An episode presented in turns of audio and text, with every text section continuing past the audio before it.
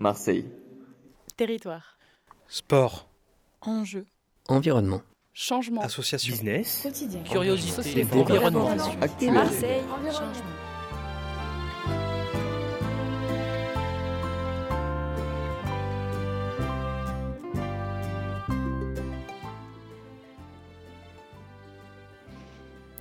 Salut chers auditeurs, vous êtes bien calés sur le 88.8 à l'écoute de Radio Grenouille. Nous sommes des élèves du master information scientifique et médiation en environnement. Et aujourd'hui, on va se plonger ensemble dans l'univers des Jeux Olympiques de 2024 qui s'apprête à se dérouler dans la cité phocéenne, Marseille. Les épreuves auront lieu du 28 juillet au 8 août l'année prochaine et la voile sera à l'honneur avec 10 épreuves qui se dérouleront à la Marina de Marseille dans le 5e. En effet, on s'est posé plusieurs questions et notamment la question des impacts que ces, JO, auront sur la ville. On peut relever des exemples assez concrets comme les transports ou la mobilité, mais aussi à qui profiteront les nouvelles structures comme celle de la Marina? Est-ce que la base nautique du Roucas Blanc va rester accessible aux Marseillaises et aux Marseillais après l'événement? Et concernant l'environnement, est-ce qu'on doit craindre quelque chose? Ce sera tout ce genre de questions qui vont guider l'émission. Nous apprêtons alors à lever le voile sur une aventure où sport, société et environnement se croisent. Et c'est justement avec cette question de l'environnement qu'on va commencer, avec euh, l'intervention de Julien Camer. Merci Julien d'être avec nous. On va donc laisser la parole à nos camarades Grégory et Baptiste. Merci. Merci Morgane et Xavier. Alors, on a avec nous Julien Camer, maître de conférence et chercheur au laboratoire de chimie de l'environnement à l'université d'Aix-Marseille. Bonjour. Bonjour Julien. Euh, alors, la première question, quelle est la situation à Marseille par rapport à la, pollution de l'air, donc les conditions de, l'air, par rapport aux, normes euh, actuelles ou à comparer avec, d'autres villes par exemple? Euh, bah, bonjour, déjà merci pour l'invitation. La qualité de l'air à Marseille, elle n'est pas terrible, comme dans beaucoup de villes en en France. On a trois principaux polluants qui nous posent problème aujourd'hui, qui sont les particules fines, qui sont en fait soit des petits grains solides ou des petites gouttelettes liquides qu'on retrouve dans l'air. On a aussi l'ozone et les oxydes d'azote. Donc ces trois polluants-là, aujourd'hui, euh, dépassent euh, régulièrement, chaque année, que ce soit l'hiver ou l'été, les seuils de recommandation euh, à la fois de l'Union européenne, mais aussi ceux qui sont fournis par l'Organisation mondiale de la santé, avec des temporalités qui sont différentes. Donc à Marseille, on a quand même un, un climat qui est, qui est assez venteux, qui disperse régulièrement les polluants. Mais malgré ça, on a aussi de très nombreuses sources de polluants. Euh, alors c'est une chance pour moi quand on veut étudier la qualité de l'air et les pollutions, mais c'est moins une chance pour tous les habitants. Euh, on a notamment un parc industriel au nord, autour de, l'étang de Berre, qui est assez important. On a une ville qui est quand même euh, bâtie un petit peu autour de la voiture, hein, avec des autoroutes qui pénètrent assez loin dans la ville. Donc on a un trafic routier qui est assez important et un trafic maritime aussi. On a un port, un des plus gros ports sur la Méditerranée. Et donc tout ça, c'est des sources de pollution qui sont assez importantes et qui, font, qui expliquent notamment que euh, en fait, tous les habitants du département et même de la région sont exposés au moins une fois dans l'année, au moins un jour, à un niveau de concentration de polluants qui dépasse les seuils réglementaires. Donc perso personne n'est isolé en fait. Bien sûr, on est plus exposé si on est en ville, mais même dans les milieux reculés, l'atmosphère étant un milieu extrêmement dynamique, hein, euh, on voit bien quand on a un panache simplement de cigarettes ou de voitures, on voit tout de suite que c'est dilué dans l'atmosphère. Et bien, la- comme l'atmosphère est dynamique, et bien la- cette pollution se répand un petit peu partout sur le territoire, à la fois sur, sur l'échelle départementale, mais, mais aussi régionale. Hmm, Je vois. C'est très intéressant et j'avais une question par rapport à ça à te poser, euh, Julien. Est-ce que tu penses qu'on peut dire que lors des JO, on pourrait avoir des pics de pollution localisés, par exemple sur les lieux des épreuves? Alors, oui et non. Euh, dans un sens, euh, si on a une augmentation du trafic, proche du Prado typiquement, ou une augmentation, que ce soit trafic euh, routier ou maritime, hein, si on a pas mal de bateaux qui peuvent venir, ça peut faire augmenter la concentration. Maintenant, ça va être un petit peu dépendant des conditions, et notamment si on a beaucoup de vent, tout ça va être un petit peu dispersé. S'il pleut, on peut avoir du lessival atmosphérique. Donc ça va être un petit peu dépendant. Mais l'impact, il va être sûrement beaucoup plus large que ça, parce qu'on peut imaginer que pendant les JO, on va avoir une augmentation de l'affluence euh, touristique, et donc on va avoir une augmentation généralisée du trafic sur la ville de Marseille, et donc l'impact ne sera pas que sur la ville de, pas que sur le Prado, mais sûrement en fait un petit peu plus global sur la ville de Marseille. Et quand bien même on aurait euh, une augmentation du trafic simplement autour du Prado, comme je l'ai dit, ça peut avoir un impact sur toute la ville de façon généralisée. On peut aussi penser à l'impact du trafic euh, aérien de l'aéroport et ça peut générer des nuisances euh, à la fois sonores mais aussi en termes de pollution dans cette zone-là. Merci beaucoup. J'avais une autre question là qui m'est venue. tu as évoqué la météo. Donc les, les polluants, les polluants majoritaires, est-ce qu'il y a une influence de la météo par rapport à leur dispersion, à, leur, à tout ça, à ce niveau-là, au niveau de la ville de Marseille? Oui, oui, tout à fait. Alors, c'est sur la ville de Marseille comme sur toutes les villes ailleurs. Euh, dans le monde, en fait, la, météo est, très, très importante. Quand il pleut, on a ce qu'on appelle du lessivage atmosphérique, c'est-à-dire vous avez des petites gouttes d'eau qui vont tomber et qui vont récolter par lessivage les polluants et donc faire baisser leur concentration dans l'atmosphère et donc votre exposition. Donc aujourd'hui, il pleut, donc on a une qualité de l'air qui est assez bonne à Marseille. Si vous avez du vent, du Mistral, le Mistral va repousser tous les polluants plutôt sur la Méditerranée. Donc encore une fois, là, vous aurez une qualité de l'air qui n'est pas si dégradée que ça. En revanche, on connaît aujourd'hui un petit peu, euh, grâce à la science euh, et, aux observations, notamment de Atmosud, hein, qui est le réseau de surveillance de qualité de l'air, les conditions météorologiques qui sont plutôt favorables à la mise en place de pollution. Donc, qui sont souvent des conditions avec faible vent. Et quand on est l'hiver, c'est plutôt des conditions aussi où il fait beau et très froid, notamment parce que les gens qui se chauffent au bois vont chauffer de plus en plus. Et quand il fait froid et, et qu'il fait beau, on a ce qu'on appelle euh, une énervation thermique, c'est-à-dire qu'on a très peu de dispersion des polluants qui restent bloqués près de la surface. Donc toutes les émissions des cheminées, du trafic, etc., vont rester bloquées près de la surface. Et donc ça, fait qu'on a des expositions dans ces conditions-là très spécifiques, quand il fait froid et très beau, très fortes, aux, particules fines notamment, qui sont euh, émises principalement par le trafic et le chauffage résidentiel. Donc la météo, elle a, elle a aussi un impact sur la saisonnalité des polluants, puisque je viens de parler des particules fines. Les particules fines, c'est plutôt une problématique, on va dire, d'hiver, qui est liée au chauffage au bois et à cette, inversion thermique. Par contre, si on parle de l'ozone, c'est un polluant qui est formé par différents processus assez complexes et qui notamment dépend de l'ensoleillement et de la température. Donc c'est pour ça que ce polluant, lui, il va être essentiellement un problème l'été quand il fait chaud et beau. Et donc on peut penser, notamment pendant les JO, que les principaux pics de pollution, ce sera plutôt des pics de pollution à l'ozone, et la probabilité qu'il y ait des pics de pollution à l'ozone qui dépassent les seuils réglementaires pendant les JO, elle est, elle est très, très, très élevée. Donc là, il y a, ça pose des questions aussi pour euh, la santé des athlètes notamment. Je vois. Euh, pour continuer là-dessus, est-ce que tu penses qu'il serait possible euh, de mesurer l'impact des JO sur la qualité de l'air à Marseille? Alors, en fait, la qualité de l'air, elle est surveillée en continu par des stations d'observation, par le réseau Atmosud que j'ai évoqué tout à l'heure, hein, qui est le réseau de surveillance de la qualité de l'air dans la région. Donc c'est-à-dire que les polluants que j'ai évoqués, les particules fines, l'ozone, les oxydes d'azote, seront mesurés sur différentes stations fixes pendant les Jeux olympiques. Nous-mêmes, au laboratoire, on a aussi une station de mesure euh, dans le parc Longchamp qui surveille la qualité de l'air dans Marseille et qui mesurera aussi pendant les Jeux olympiques. On aura notamment des mesures assez poussées qui nous permettront d'identifier les différentes sources qui contribuent à la pollution de l'air. Et par euh, comparaison, on va dire, avec les années précédentes, on sera capable de voir s'il y a eu une augmentation ou pas de la pollution globalisée dans Marseille, notamment, euh, par exemple, nous, au, Parc Longchamp, avec l'observatoire qu'on a, on va pouvoir voir si euh, cet, été-là, par rapport aux étés précédents, est un petit peu plus pollué sur la période des JO. Et puis, avec des stations peut-être que l'atmosphère mettra en place sur, sur le Prado. Donc, ça sera quelque chose qui sera difficile à quantifier euh, en, en, direct, mais avec des analyses a posteriori et avec le recul qu'on aura sur les mesures, c'est quelque chose qui prend beaucoup de temps à analyser, on pourra dire a posteriori quel a été l'impact des Jeux Olympiques sur la pollution de l'air et donc vis-à-vis de l'exposition à la fois des, des riverains mais aussi des athlètes. Mais avant ça, c'est compliqué du coup de se projeter euh, puisqu'on n'a pas idée du nombre de, visiteurs qui viendront sur Marseille. Exactement, c'est assez compliqué de se projeter en termes quantitatifs. On peut, on peut s'attendre quand même à, une, une, augmentation de l'exposition vis-à-vis de, l'augmentation des sources, comme je l'ai dit. Hein. si on a une augmentation du trafic maritime, euh, routier, aéroportuaire, ça, va vraiment augmenter les sources, mais après on sera tributaire aussi de la météo, comme je l'expliquais. Donc c'est difficile de prévoir de combien va augmenter la pollution. On peut prévoir que ça va augmenter, mais de combien, c'est très difficile à prédire, même avec des outils de modélisation avancés euh, comme on peut avoir euh, dans, dans, la communauté scientifique. Eh ben, merci beaucoup Julien. Et nous, on se retrouve après Respire de Mickey 3D.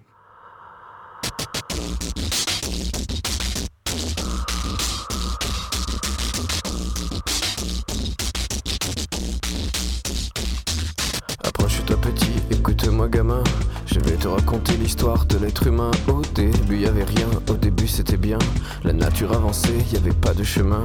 Puis l'homme a débarqué avec ses gros souliers. Des coups de pied dans la gueule pour se faire respecter. Des routes à sens unique qu'il s'est mis à tracer. Les flèches dans la plaine se sont multipliées. Et tous les éléments se sont vus maîtrisés. En deux temps, trois mouvements, l'histoire était pliée. C'est pas demain la veille qu'on fera marche arrière. On a même commencé à polluer les déserts. Faut que tu respires. Et ça c'est rien de le dire. Tu vas pas mourir de rire. Et c'est pas rien de le dire. D'ici quelques années, on aura bouffé la feuille. Et tes petits-enfants, ils n'auront plus qu'un œil. En plein milieu du front, ils te demanderont toi t'en as deux, tu passeras pour un con. Ils te diront comment t'as pu laisser faire ça. T'auras beau te défendre, leur expliquer tout bas. C'est pas ma faute à moi, c'est la faute aux anciens. Mais y aura plus personne pour te laver les mains. Tu leur raconteras l'époque où tu pouvais manger des fruits dans l'herbe, allonger dans les prés. Y avait des animaux partout dans la forêt. Au début du printemps, les oiseaux revenaient. Il faut que tu respires. Et ça c'est rien de le dire. Tu vas pas mourir de rire. Et c'est pas rien de le dire. Il faut que tu respires. C'est demain que tout empire. Tu vas pas mourir de rire. Et c'est pas rien de le dire. Le pire dans cette histoire, c'est qu'on est des esclaves, quelque part assassins ici, bien incapables de regarder les arbres sans se sentir coupables, à moitié défroqués, 100% misérables. Alors voilà petite histoire de l'être humain. C'est pas joli joli et je connais pas la fin. T'es pas né dans un chou, mais plutôt dans un trou, qu'on remplit tous les jours comme il faut sa purin. Il faut que tu respires. Et ça c'est rien de le dire. Tu vas pas mourir de rire. Et c'est pas rien de le dire. Il faut que tu respires. C'est demain que tout empire. Tu vas pas mourir de rire. Ça c'est rien de le dire. Il faut que tu respires. Comment parler des JO à Marseille sans parler de la base nautique du Roucas Blanc? Futur marina olympique, comme nous le mentionne la ville de Marseille. C'est là-bas, dans le 8e arrondissement, que se dérouleront pendant 12 jours de l'été 2024 les épreuves de voile. Pour ceux et celles qui le connaissent, le site du Roucas Blanc accueille une multitude d'activités nautiques depuis le 19e siècle. Mais son aménagement, avec une base nautique, est plus récent et date des années 70. Pour passer d'équipement sportif municipal à centre sportif olympique, le site a dû se refaire une beauté, et pas des moindres, puisque le coût des travaux est estimé à environ 44 millions d'euros. Le projet de construction comprend la réalisation d'environ 7000 m2 de bâti et la réorganisation de 17 000 m2 d'espace extérieur, ainsi qu'un réaménagement complet du bassin. C'est lors d'une entrevue avec Samuel Robert, géographe mais aussi chercheur du CNRS rattaché au laboratoire Espace de l'Université Aix-Marseille et directeur adjoint de l'Observatoire Homme-Milieu Littoral méditerranéen du CNRS, que nous avons tenté de comprendre les paris d'un tel événement sportif de la ville. Son cœur d'étude nous a permis de décortiquer les enjeux rattachés à l'implantation d'un tel équipement à Marseille.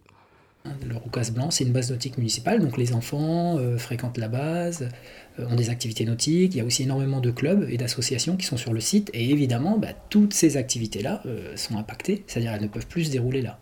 L'événement, bah, évidemment, il va amener énormément de gens extérieurs à la ville, qui vont avoir un droit de préséance sur le lieu et sur les abords immédiats du lieu. Donc évidemment, pour des gens qui ont une activité récréative en cet endroit-là, euh, les choses vont être différentes au moment des JO et peut-être aussi un peu après, voire un peu avant.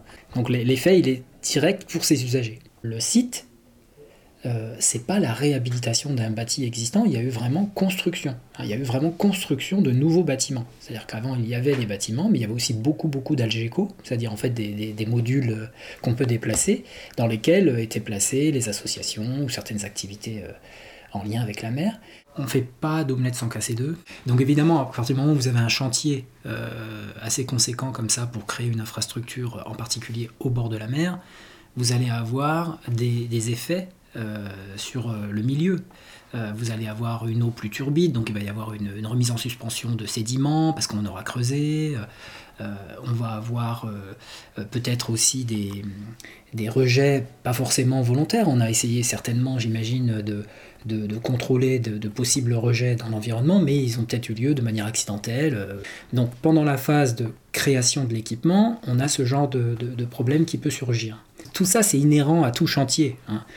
Ensuite, une fois l'équipement en place, évidemment, il n'a pas été, euh, il, est surdimensionné par rapport à ce qui existait avant. Hein.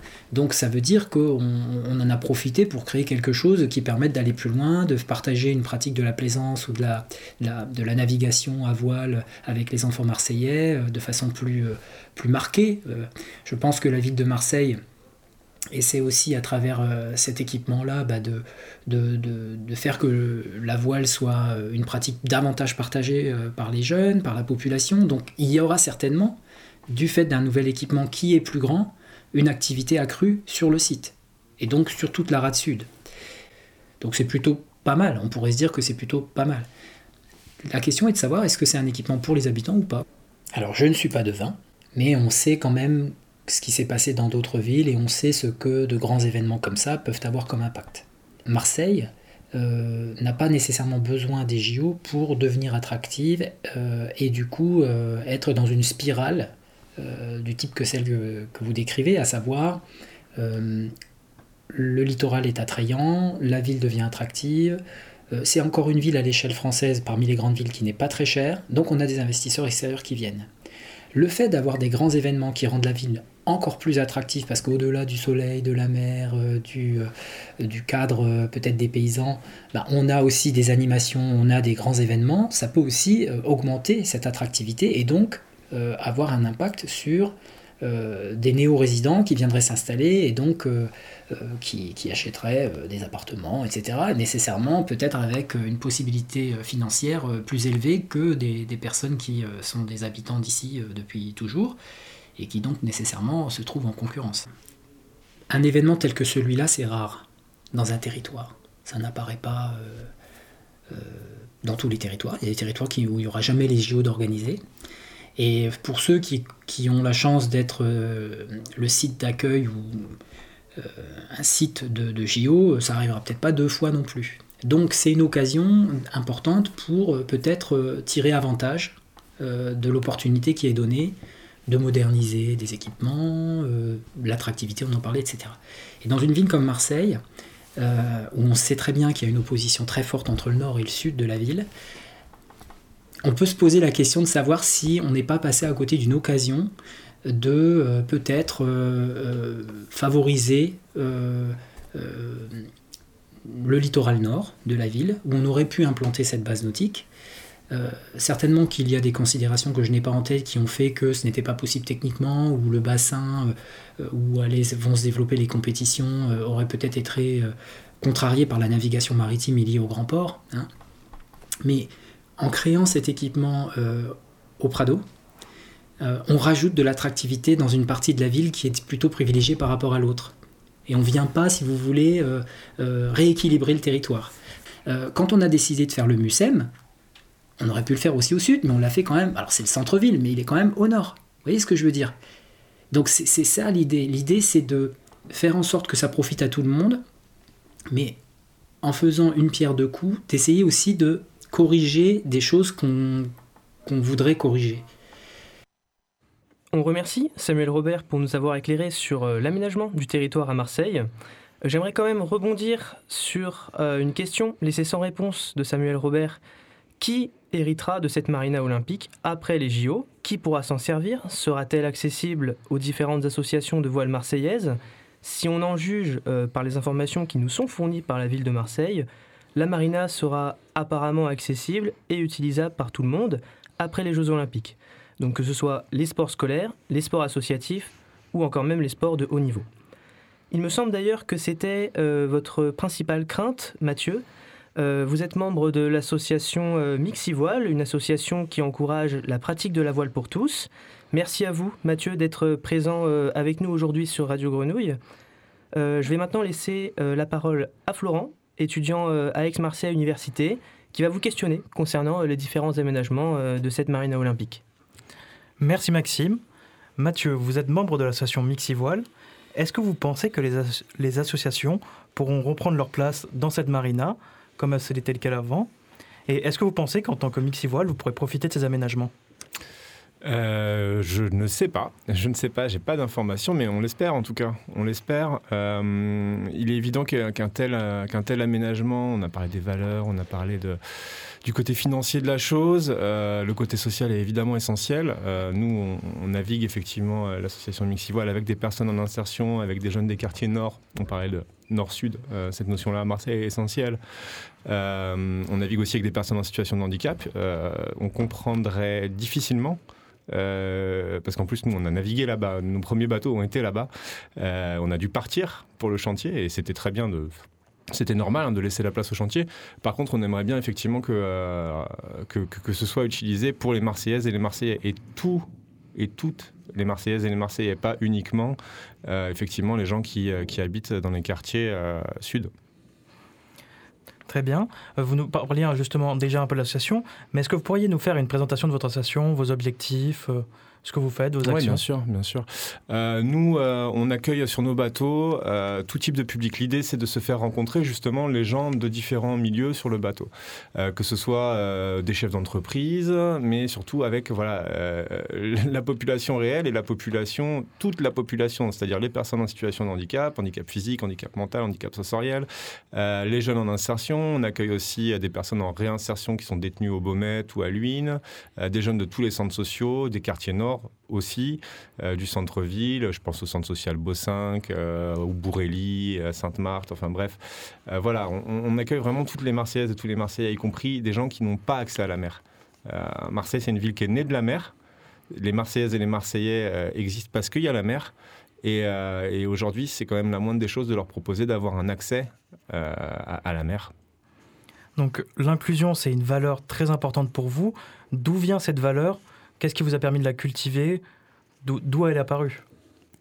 Euh, écoutez, je sais pas, je, je pense qu'on a tous le même, euh, le même parcours par rapport à ces valeurs-là. On a été éduqués dans certains milieux, on a fait des expériences, des rencontres qui nous ont nourris. Euh, moi, je suis parisien d'origine. euh, j'ai- passé une partie de ma jeunesse à, voilà, à, rencontrer les gens, euh, que ce soit dans la rue ou ailleurs, à faire diverses, activités. Donc voilà, je, pense que c'est une valeur aussi très marseillaise, le fait de, se rencontrer. On sait qu'il y a une notion quand même de voilà, de melting pot, de convivialité qui est, importante ici. Moi, c'est ce qui m'a séduit dans, cette ville. Au-delà, de, la mer, au-delà du soleil, il y a les gens. Et, euh, et cette rencontre-là, cette rencontre avec les gens, elle est essentielle. Donc il faut que ce lieu-là, il serve à ça, euh, à, à porter haut euh, les, valeurs, les valeurs de la ville qui sont celles que, celles que j'ai citées.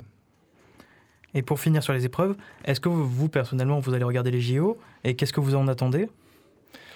Si vous les Euh, les épreuves en elles-mêmes. Alors, les épreuves de voile à regarder euh, à la télé, c'est pas, c'est pas passionnant, passionnant. C'est un vrai problème de ce sport. C'est un sport qui est génial à pratiquer. Euh, c'est pour ça qu'il faut que les gens le découvrent par l'activité. Euh, à regarder, euh, franchement, j'en attends pas grand-chose. Euh, J'espère juste que, euh, qu'on fera des résultats sympas pour donner euh, envie aux Marseillaises et aux Marseillais de faire de la voile. Et euh, voilà, euh, il y aura un bel événement nautique. Il faut venir le voir en vrai sur les bateaux peut-être même sur nos bateaux, pourquoi pas, on verra si on a la- la- l'accord du COJO euh, pour, euh, pour accueillir des gens, notamment en situation de handicap, on aimerait bien pouvoir faire ça. Euh, après, euh, bon, la retransmission, c'est pas, c'est pas la folie, quoi. D'accord. Eh bien, merci Mathieu d'avoir accepté de répondre aux questions autour de Mixivoile. Je vais Merci maintenant laisser la parole à Dorine et Nicolas qui vont interroger un représentant de l'association des libres nageurs. Merci Florent. Merci. Merci Sylvain d'être ici. Porte-parole de plusieurs associations, les libres nageurs et les nageurs du Prado. Vous, êtes, euh, vous prenez l'accès et notamment la protection du littoral. Et je vais vous laisser donc continuer votre présentation.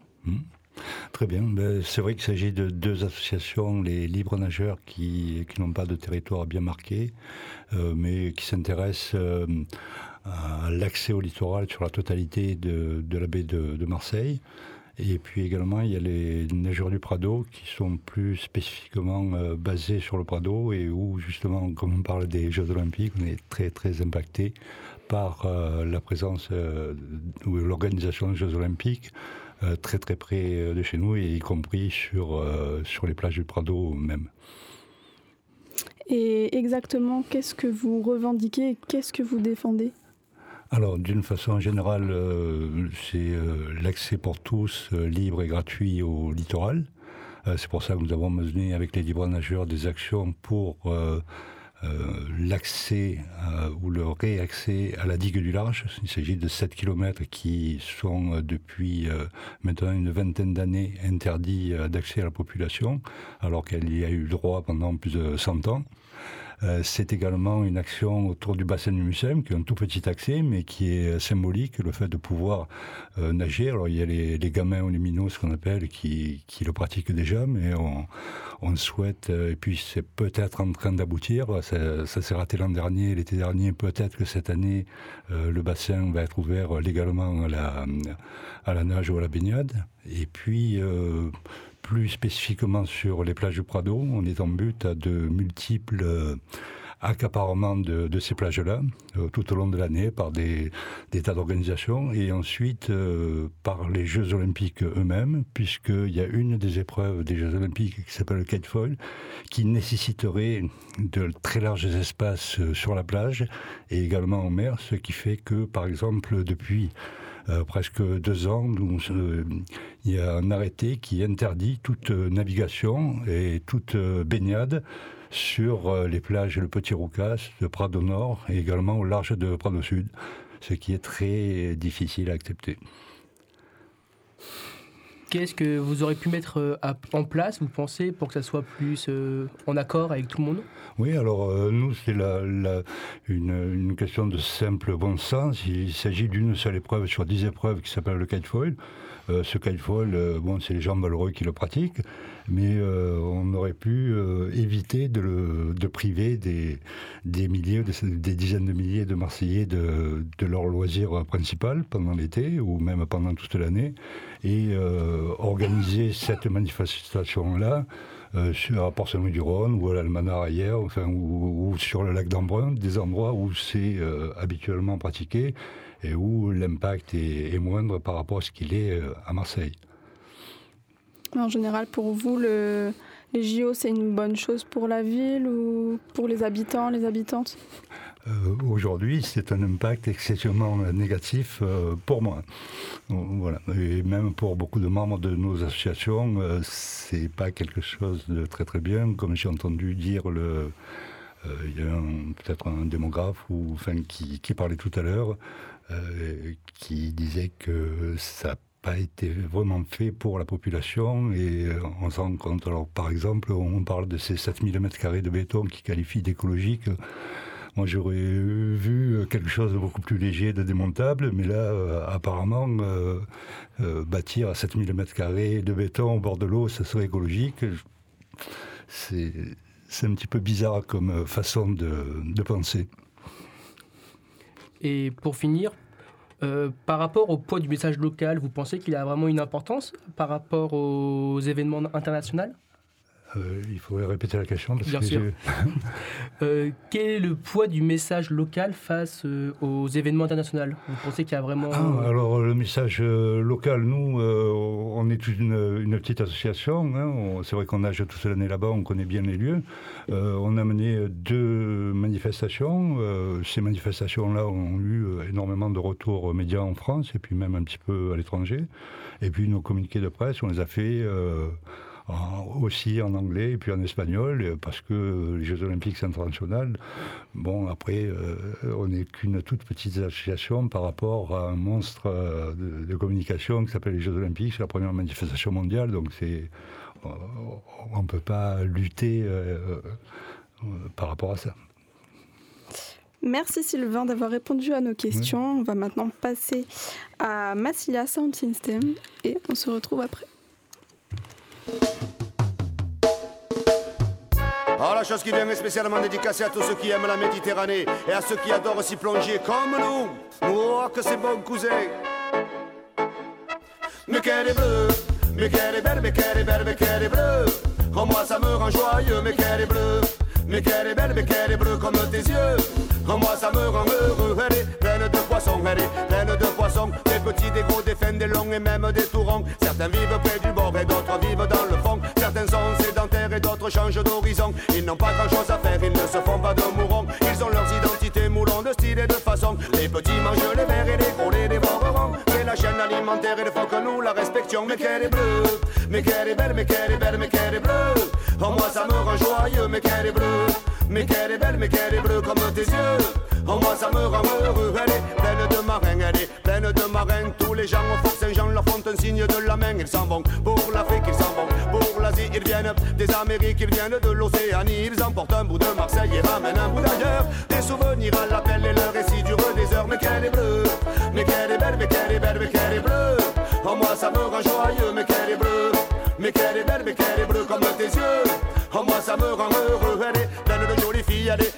jolies filles. Aussitôt qu'arrive l'été, aussitôt que le soleil brille, bikini, monokini, d'un le corps des demoiselles. Sous le ciel de Marseille, elles apparaissent encore plus belles. Les garçons tapageurs sont tous de méchants brancheurs. Nos top, keto, blaster, lunettes noires de rigueur. Ils font des matchs de volley et puis des concours de plongée. En bombe du plus haut des rochers. Ils se font cajoleurs, ils se font enjôleurs. Et pour apaiser leurs émois, se jettent à l'eau tous les quarts d'heure. Mais qu'elle est bleue, mais qu'elle est belle, mais qu'elle est belle, mais qu'elle est bleue. Oh, moi ça me rend joyeux, mais qu'elle est bleue. Mais qu'elle est belle, mais qu'elle est bleue comme tes yeux. Oh, moi ça me rend heureux, elle est pleine de pêcheurs, elle est pleine de pêcheurs. Il y a les professionnels et il y a les amateurs, les pros. Pour eux, la pêche est un dur labeur, mais pour nous autres, les pescadous, la pêche est un vrai bonheur. Si tu veux prendre du sard, il faudra te coucher tard. Mais si tu te lèves tôt, tu peux attraper du pajot. Il faudra être patient, précis, organisé, toujours être en mouvement. Avoir la meilleure tactique et l'employer au bon moment. Trouver ta position en tenant compte des courants.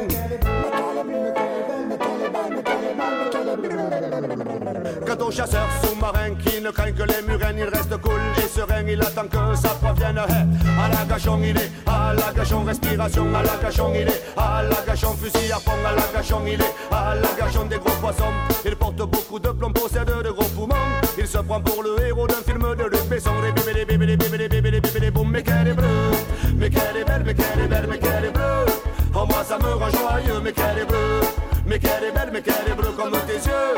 Oh, moi ça me rend heureux. Est pleine de jolis coins, est pleine de jolis coins. L'hiver on s'y promène et l'été on y prend le bain. Tous les gens des quartiers de toutes les communautés. Sur un bout de rocher ou sur le sable surchauffé. Sans façon, sans manière et sans arrière-pensée. Bien ensemble partager le soleil et c'est bien fait. Quand je veux être cool, moi je m'en vais au frioul. Quand je veux voir plein de gens, je m'en vais au catalan. Quand le temps se fait mauvais, je vais à l'abricotier. Et si je vais au bout du monde, eh, et si je vais au bout du monde, sauce. Et si je vais au bout du monde, tu sais pas. Et si je vais au bout du monde, je m'arrête à Carolong. Mais qu'elle est bleue, mais qu'elle est belle, mais qu'elle est belle, mais qu'elle est bleue. Oh, moi ça me rend joyeux, mais qu'elle est bleue.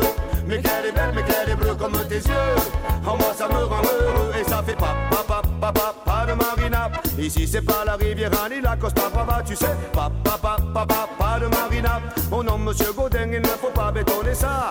Pas, pas, pas de marina. Ici c'est pas la rivière ni la Costa Brava, tu dis. Pas, pas de marina. Oh oui, ragamuffin, il faudra empêcher tout ça.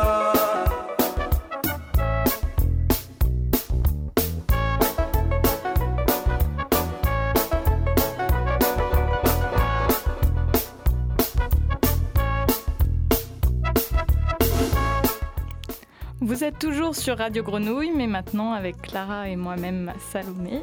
Comme nos camarades, nous sommes ravis d'être sur le plateau. Nous allons pouvoir vous présenter les interviews que nous avons réalisées la semaine dernière avec des chauffeurs de bus des lignes 82S et 83.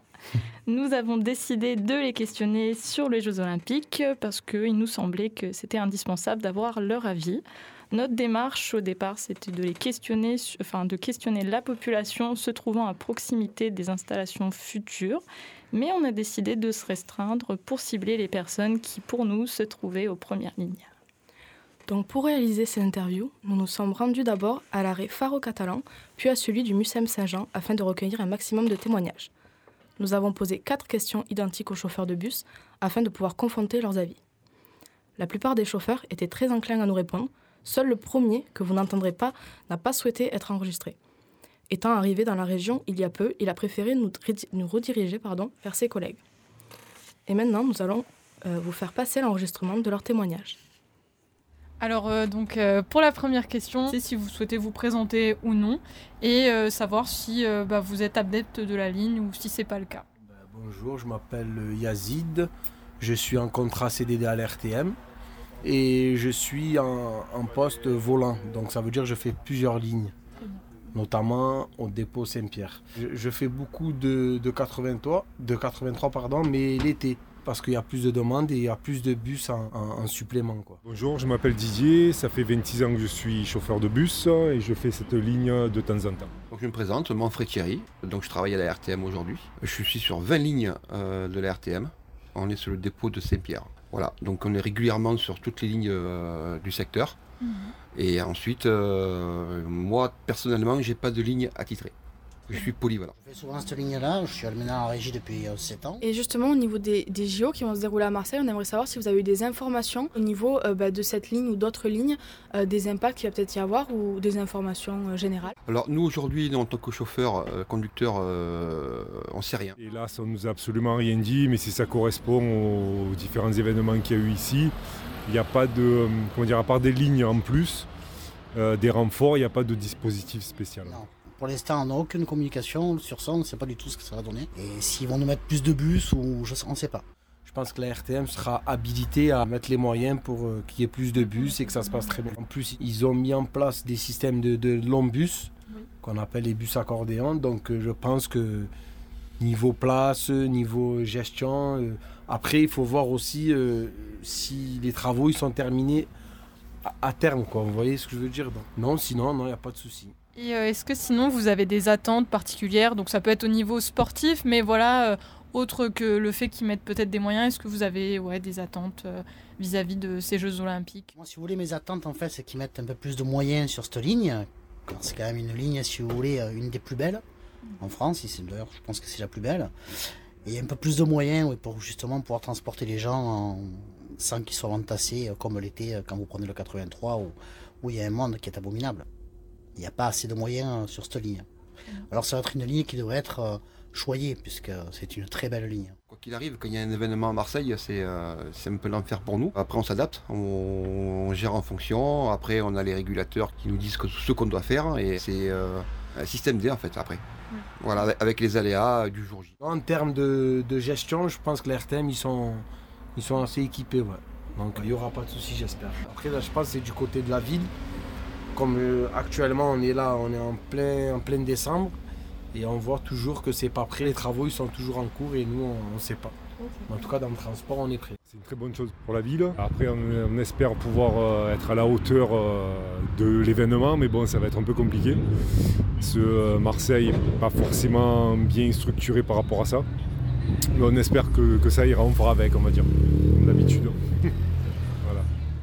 que euh, vous avez des inquiétudes particulières ou des craintes euh, au niveau euh, bah, du déroulement de vos journées, par exemple? Non, non, les craintes, moi, voilà, c'est vraiment que les, euh, que les travaux soient, soient finis à temps. Non, sur ça, la, la seule peur, c'est. Enfin, la seule inquiétude, c'est pas une peur, c'est plutôt le soir, savoir comment ça va être géré pour les équipes de nuit, savoir si les supporters vont pas foutre un peu le bordel, comme on dit à Marseille. Euh, voilà, non, c'est le seul, seul impact. Après, dans la ville, toute la journée, il n'y a vraiment aucun souci. On a l'habitude, on essaye de ne pas écraser les gens. c'est le plus dur. Non, mes inquiétudes, en fait, ça serait juste qu'ils mettent pas les moyens. On en revient toujours en fait au même pour éviter de prendre les gens en otage et euh, arrêter de, s'il manque des bus qui, qui, qui- qui réagissent de suite. Vous voyez ce que je veux dire? Qu'on passe pas pour, euh, pour une ville de guignols. Vous voyez déjà qu'on a une très mauvaise réputation. Si en plus on rajoute à ça un manque de moyens, c'est c'est pas bon. Nous souhaitons remercier les chauffeurs de bus qui ont pris euh, du temps sur leur pause pour répondre à nos questions. Donc encore merci à eux. Et maintenant, nous allons passer la parole à Romane qui va nous parler de la coordination des contre-JO. Et oui, il existe aussi une coordination des contre-JO à Marseille, qui se retrouve tous les 15 jours le lundi à 18h30. La coordination organise aussi des événements comme le week-end contre Olympiade qui a eu lieu le 17, du, du 17 pardon, au 19 novembre sur la plaine.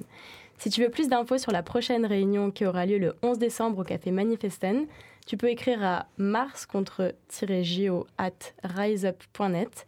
Et pour encore plus d'infos sur les saccages sociaux et écologiques des JO, tu peux faire un tour sur le site de Saccage. Et je laisse la parole à Lola pour clôturer l'émission. Merci Romane, oui, l'émission est bientôt terminée. On a déjà parlé de pas mal d'impacts qu'auront les Jeux Olympiques sur la ville de Marseille et sur ses habitants. J'aimerais rebondir sur euh, le discours des chauffeurs de bus et le mettre en lien avec celui du géographe Samuel Robert, mais aussi avec les conflits d'usage qui ont été évoqués. Ce que je voudrais vous montrer, c'est la relation forte qu'il y a entre tourisme, logement et inégalité à Marseille, et qui va être renforcée avec les Jeux olympiques. On a compris qu'ils allaient nous ramener énormément de touristes, et on sait également qu'à Marseille, le logement est un des problèmes principaux. Le maire, Benoît Payan, rappelle le mois dernier, au rendez-vous annuel du logement, que cette année encore, aux portes de l'hiver, 15 000 personnes sont sans solution de logement à Marseille. On vit une explosion très forte des loyers. On sait que c'est en partie parce que Marseille est attractive, mais c'est aussi parce que les propriétaires louent principalement des appartements meublés et saisonniers aux touristes les Jeux olympiques vont ramener beaucoup de touristes et on peut imaginer que ce sera donc pire. On a déjà des mouvements militants de contestation, comme par exemple les anti-Airbnb.